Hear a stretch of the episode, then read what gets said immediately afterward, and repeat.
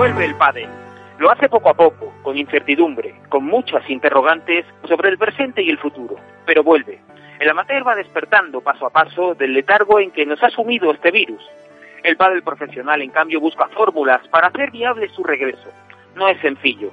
Hay demasiadas incógnitas en el horizonte, un poderoso lastre para la confianza, una de las principales víctimas de esta crisis del COVID. El circuito profesional se afana por encontrarle pronto la salida a este túnel, o al menos por aportar algo de luz para seguir caminando. Sin embargo, la apuesta por torneos a puerta cerrada o en el mejor de los casos con aforos muy reducidos no despierta tanto atractivo.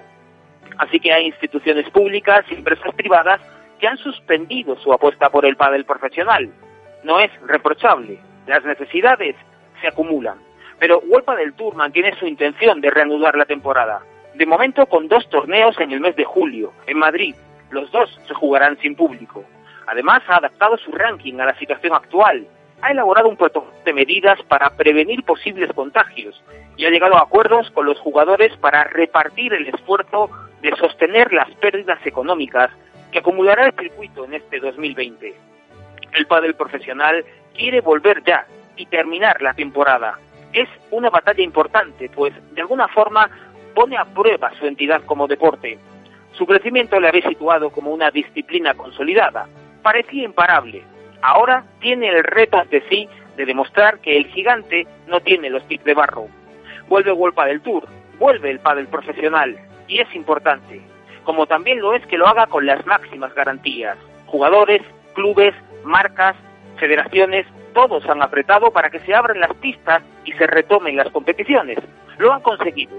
Ahora les toca cumplir su parte demostrar que este es un deporte seguro. El próximo 28 de junio comenzará la segunda prueba oficial de Golpa del Tour esta temporada, sin público, con distancia y mucha higiene, sin tema comercial y con muchas precauciones. Pero la pelota volverá a votar en la moqueta azul y eso, sin duda, es una gran noticia, porque esto es pádel.